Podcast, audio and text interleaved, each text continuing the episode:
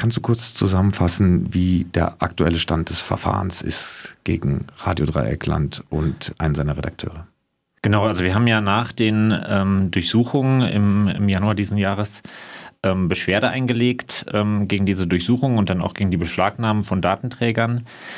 Da wurde erst vom Landgericht entschieden, dass, ähm, die, dass die Durchsuchungen rechtswidrig waren, dass die Daten auch gelöscht werden müssen. Und jetzt hat das Oberlandesgericht eben entschieden, dass diese Durchsuchung zumindest bei, ähm, bei Fabian, also bei dem beschuldigten Redakteur, dass dort die Durchsuchung rechtmäßig ist. Ähm, und bei den anderen ähm, Durchsuchungen, also sowohl bei Radio Dreikland selbst als auch bei, ähm, bei Andreas Reimann, bei dem ähm, Geschäftsführer hier, ähm, hat das Oberlandesgericht entschieden, dass ähm, die Beschwerde der Staatsanwaltschaft unzulässig ist.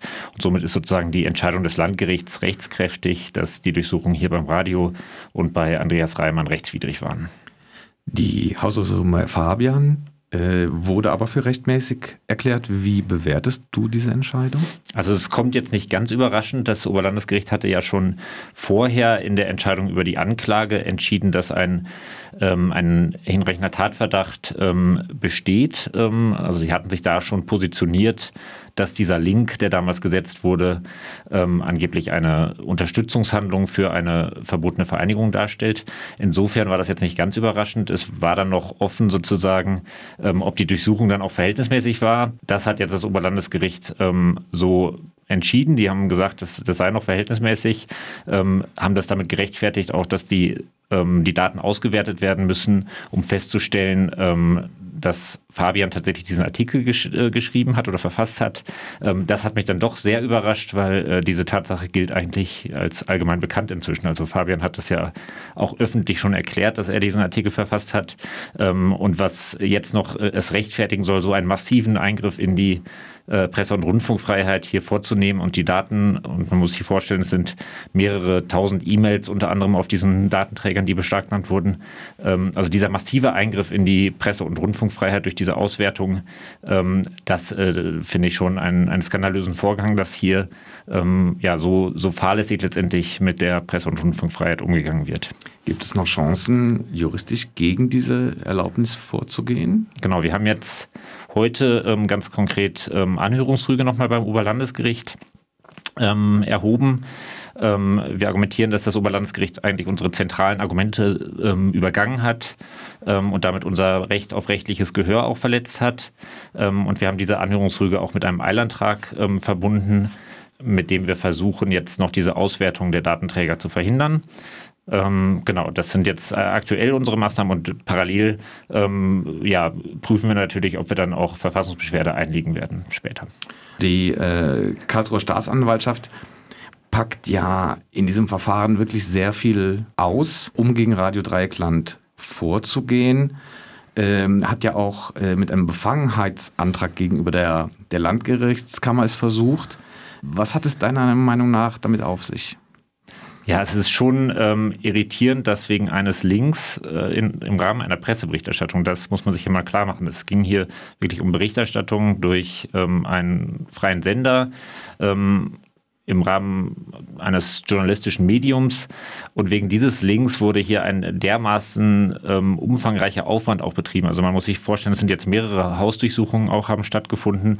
Ähm, die Staatsanwaltschaft geht mit wirklich jedem Rechtsmittel ähm, vor, ähm, hat Befangenheitsanträge gegen die gesamte Kammer am Landgericht ähm, gestellt, nachdem die Land, das Landgericht ähm, ja die Anklage auch nicht zugelassen hatte. also das ist schon äh, sehr irritierend. Und ähm, ja, man, das zeugt auch von einem gewissen politischen Vorgehen der Staatsanwaltschaft hier ähm, gegen ein kleines Radio im, ähm, ja, ein, ein, freies Radio, das natürlich auch nicht die Ressourcen hat wie große Medien, ähm, um solche Verfahren auch zu stemmen. Also das ist schon eine enorme Belastung. Und ähm, deswegen haben wir als Gesellschaft für Freiheitsrechte auch ent, uns entschieden, hier halt unterstützend tätig zu werden und die Pressefreiheit zu verteidigen.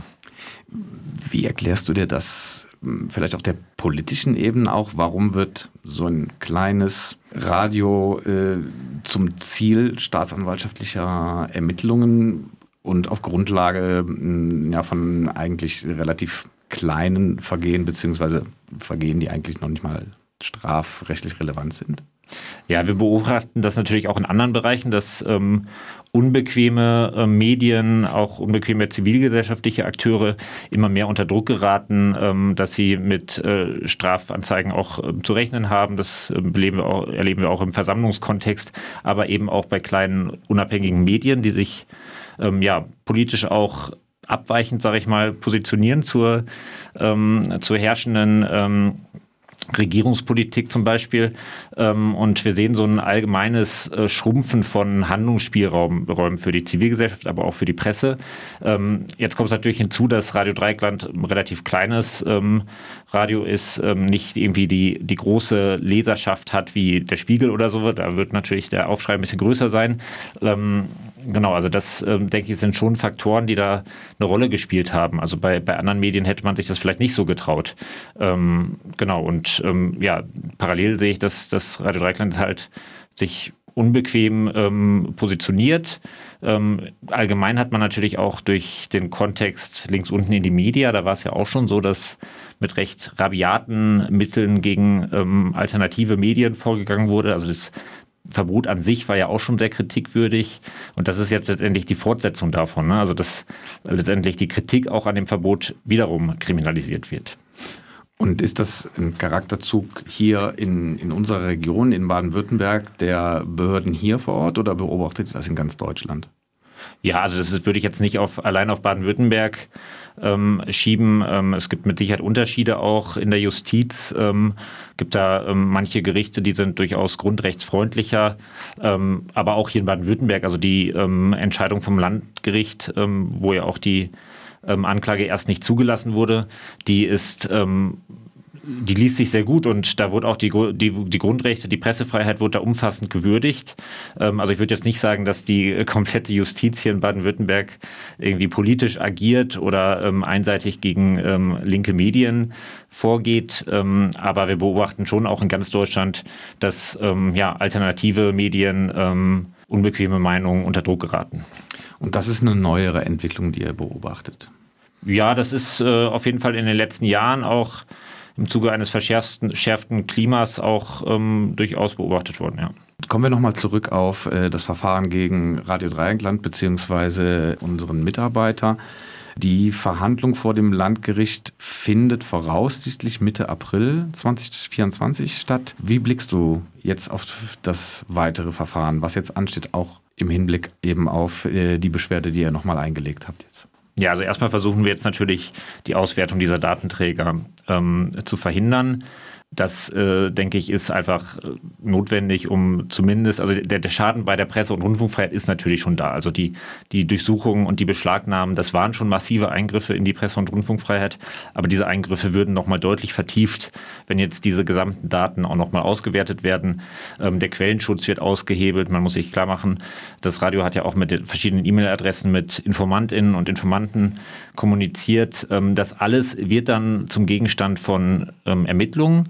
Ähm, und das versuchen wir jetzt erstmal zu verhindern. Ähm, dann bereiten wir uns natürlich auch auf die Hauptverhandlung vor, die dann ähm, im Laufe des nächsten Jahres stattfinden wird. Und ich bin recht zuversichtlich, dass wir da am Ende auch mit einem Freispruch rausgehen werden.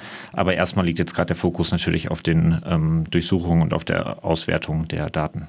Wie werdet ihr argumentieren dann in der Verhandlung?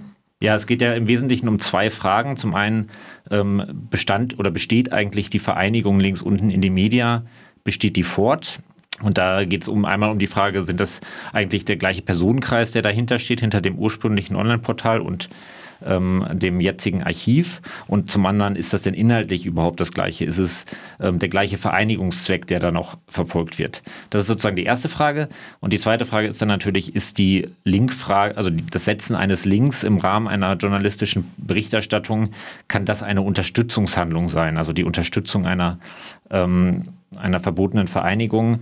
Und äh, da setzen wir uns dafür ein, dass dieses Merkmal unterstützen, dass das halt einschränkend ausgelegt werden muss im Lichte der Presse- und Rundfunkfreiheit hier, ähm, weil es nicht sein kann, dass eine Kritik an einem staatlichen Verfahren, also einem staatlichen Verbotsverfahren, ähm, dazu führt, dass man letztendlich als Unterstützer, dieser verbotenen Vereinigungen dann äh, verurteilt wird. Und das äh, ist eigentlich der Kern unserer Kritik. Ähm, wenn das halt dazu führt, dass man verurteilt wird oder dass man ähm, von, ja, dass tausende von E-Mails auch ausgelesen werden, dann bleibt eigentlich von der Presse- und Rundfunkfreiheit nicht viel übrig.